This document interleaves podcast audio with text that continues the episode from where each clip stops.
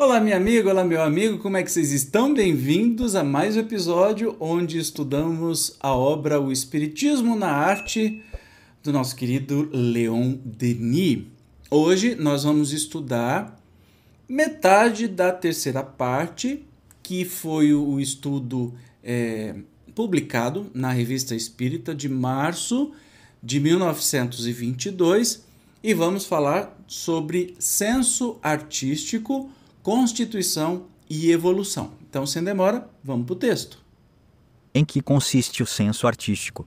O estudo atento da alma nos mostra que tudo na natureza, os sons, os perfumes, os raios de luz, as cores, encontra em nós suas correspondências, suas analogias, e que suas radiações se fundem e se harmonizam às profundezas do ser, na medida da nossa evolução.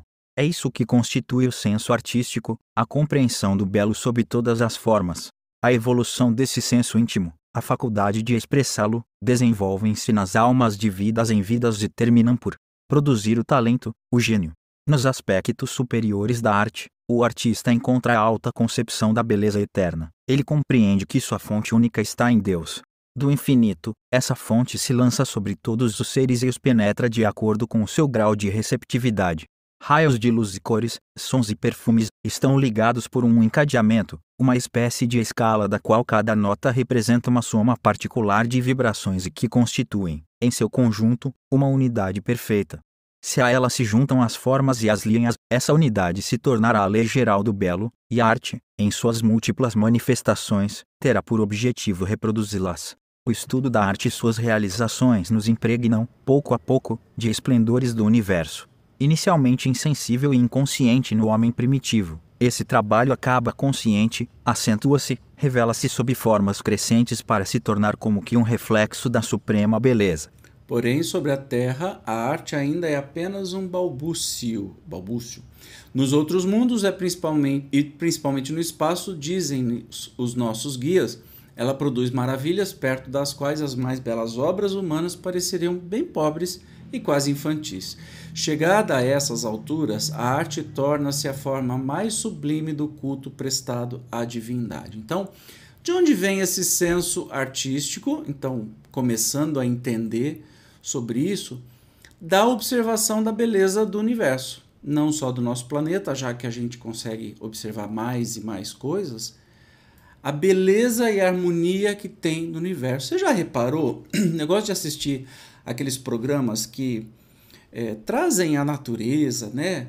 a curiosidade, as formas, né? os, os animais, de tudo quanto é espécie, tipo, aquáticos, terrestres, enfim, é, aves e tudo mais, insetos. Como tudo é harmônico, como tudo é lindo, como tudo é perfeito, né? Um pôr de sol, um nascer de sol, a lua, tudo aquilo que a gente para onde a gente olha, e, e vamos sair da cidade para olhar, porque nós temos nas cidades coisas muito bonitas feitas pelo homem, mas também coisas muito feias. Então vamos sair da cidade e olhe para a natureza. Vá para um sítio, vai para a praia, vá para algum lugar e observe a natureza. É daí que vem a nossa inspira inspiração primária.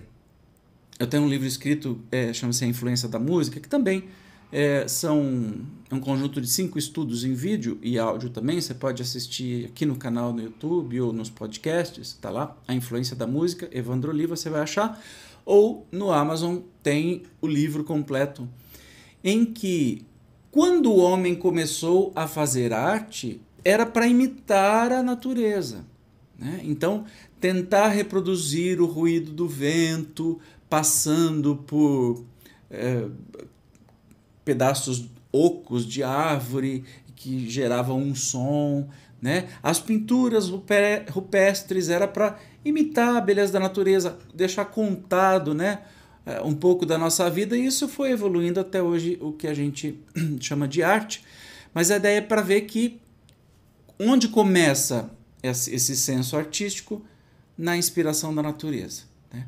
A gente não vai ter inspiração se ouvir, e às vezes você ouve de vez em quando essas motos barulhentas que passam na rua. Eu não sei quem enfiou na cabeça que tem que trocar o escapamento da moto para ser mais barulhento e insuportável. Gente, isso está enlouquecendo todo mundo. Ok, a segurança do, do, do, motociclista, mas não é por aí o caminho. Né? Fica passando na frente de hospitais, as pessoas estão doentes e precisam se recuperar, e aquelas motos que parece que está tendo um terremoto dentro do, do quarto de hospital. Ou aqui que está gravando, às vezes você vai escutar. Às vezes não, porque esse microfone ele é bem direcionado, mas pode ser que escape. Isso não é inspiração para ninguém. Barulho, né? Feiura, isso não inspira nenhum artista. Não vai funcionar nunca. O que, que inspira? É a natureza, é a gente tentar imitar o belo que já existe na natureza. É assim que a coisa funciona. Mas vamos continuar na nossa leitura. Até aqui o artista se inspirou nas coisas do mundo visível ou tangível, dele ouviu as vozes, as harmonias, estudou-lhe as formas, as cores e com elas conseguiu impregnar suas obras. Assim, o artista criou uma comunhão mais íntima entre o homem e a natureza. Graças a ele, as coisas obscuras e mudas tomaram uma alma e suas vagas aspirações, suas queixas, suas dores encontraram expressões que, tornando-as mais vivas, as aproximavam de nós, ao mesmo tempo em que a alma humana tornava-se mais sensível ao contato da vida exterior. Assim, a arte entregou à vida do globo o sentido profundo que lhe faltava. Por meio da arte, as forças cegas da natureza penetraram em nós e adquiriram como que um reflexo da nossa consciência e dos nossos sentimentos. A alma humana foi em direção às coisas e sua influência lhes deu um modo mais intenso de vida e de sensações. Por intermédio dessa comunhão, a alma da terra se elevou ao conhecimento de si mesma, de seu papel e de seu grande destino. Agora, como se pode ver pelas lições de esteta, é todo um outro mundo que se abre, é toda uma vida ignorada que surge, mais rica, mais abundante, mais variada do que tudo o que conhecemos até aqui. E a arte vai encontrar nesse meio desconhecido de fontes inesgotáveis de inspiração e de poesia, formas insuspeitáveis do pensamento e da vida. Desde agora, o domínio da matéria sutil e dos fluidos foi aberto, revelando-se sob aspectos prestigiosos, oferecendo ao homem meios de estudo e de observação que estendem ao infinito campo de suas pesquisas e de seus conhecimentos científicos. As aparições de espíritos nos acostumaram com todas essas formas de existência extraterrestre, desde as materializações mais densas e mais grosseiras, até as manifestações da mais ideal e mais radiosa vida. Olha, pela primeira vez a gente consegue ter essas noções do que, que seja arte no espaço. Né? Estas comunicações são um exemplo é, do que se trata, porque até então a gente faz é imitar a natureza, imitar o belo e aprendendo uns com os outros. Quem vem primeiro vai ensinando quem vem depois, então grandes mestres ensinam grandes que serão mais mestres maiores ainda, grandes compositores, grandes pintores, etc e tal, mas um aprende com o outro, né? Raramente se encontra um artista que cria do nada a sua arte porque se inspira e é formado, né? Então é uma evolução que nós é, temos desde os primórdios, desde a época das cavernas, né? E agora a gente está tendo essa noção do que, que seria a arte no espaço que a gente pode imaginar. E quando a gente está dormindo, a gente se desloca para lá, né? como tem aí o relato do Bellini, da obra Casta Diva. É, na verdade, é um trecho uh, de ópera que ele acordou e escreveu instantaneamente, e ele diz que estava numa festa no céu e foi apresentada essa obra e ele só fez copiar na terra e é uma das, das mais belas obras que existem de ópera. Continuando. Em nossas conversas regulares com os espíritos guias, obtemos indicações sobre a vida no espaço, sobre a grandiosidade de formas e de cores, sobre suas suaves e poderosas harmonias, que abrem ao músico, ao pintor, ao escultor, caminhos múltiplos e inexplorados, Aqueles que possuem faculdades medianímicas irão percebê-los diretamente e, com eles, todos os recursos da arte serão enriquecidos. O vasto mundo dos espíritos torna-se acessível aos nossos sentidos, pelos espetáculos e ensinamentos que ele nos reserva. As forças intelectuais da humanidade serão centuplicadas, seu gênio artístico criará obras que superaram tudo que os séculos realizaram. Olha que interessante. Obviamente, né? Quando a gente tem mais conexão. E aí me, me, me traz uma constatação. Vamos ver se vai concordar ou não. Todo artista, e nós estamos falando de arte, tá? Não estamos falando de porcaria para vender coisa e que a gente mastiga e joga fora. Não, arte verdadeira. Seja de que é, espécie for, né? O verdadeiro artista não é um médium? Pare e pensa, mesmo que ele não veja nada, mas a inspiração é a mediunidade de intuição que a gente estuda lá no livro dos médiuns, né? que é uma mediunidade muito, muito potente. Não é ostensiva, mas é muito potente. E por que não, né? Todo artista é um médium, porque toda arte é uma forma de exercer a mediunidade, né? De alguma forma, inspiração que vem do mais alto. Fusão do bem com o belo objetivo sublime da criação. Em resumo, a lei eterna do universo, o objetivo sublime da criação, é a fusão do bem com o belo. Esses dois princípios são inseparáveis, eles inspiram toda a obra divina e constituem a base essencial das harmonias do cosmos. O pensamento e a intenção divino sendo o bem, a manifestação deles é o belo. Em sua ascensão, o ser deverá mais e mais compenetrar-se desse pensamento soberano, dessa vontade, e dedicar-se a luz em si à sua volta, sob formas sempre mais perfeitas. Sua felicidade consistirá em assimilar essa lei e em cumpri-la. As alegrias íntimas e profundas que resultarão disso são a demonstração evidente do objetivo do universo, alegrias que toda a linguagem humana, dizem-nos os espíritos, é insuficiente para definir essas leis, esse objetivo essencial. O Espiritismo não somente os ensina, ele ainda nos indica os meios de alcançá-los, de praticá-los. Sob esse ponto de vista, seu papel é notável e sua intervenção, no atual momento da história, é providencial. Há um século vimos, assistindo ao colossal desenvolvimento da indústria e de suas invenções, a descoberta e a aplicação dos recursos físicos da Terra. Disso resultou, nas ideias, uma poderosa corrente materialista, que deu um novo impulso aos apetites, às necessidades imperiosas de bem-estar e de usufrutos. Olha que interessante. Então, nós temos aí uma fusão do bem com o belo. Resumiu o que, que é a arte. Né? A fusão do bem com o belo e que sempre vamos é, buscar né? como seres humanos. E o Espiritismo vem nos facilitar né, este entendimento de onde é que vem tudo isso, de onde vem a inspiração e tudo mais. A necessidade de se opor uma contra-influência espiritualista a essa corrente cada vez mais se faz sentir.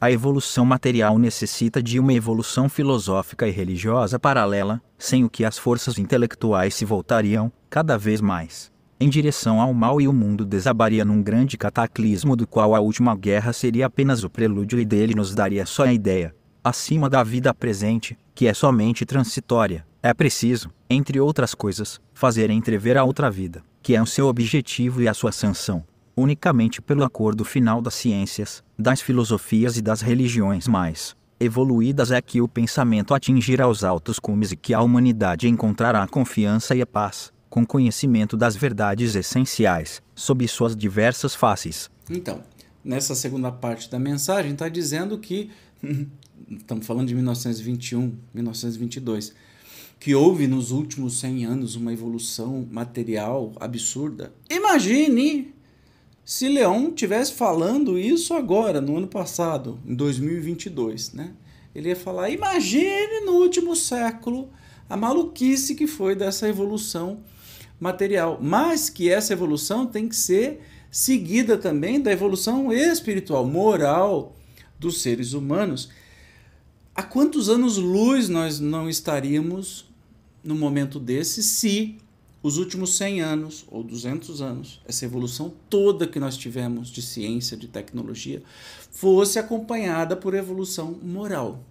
Para começo de conversa, não existiriam guerras com essas que estão aí o tempo todo explodindo no mundo, a gente fala assim, não é possível, né?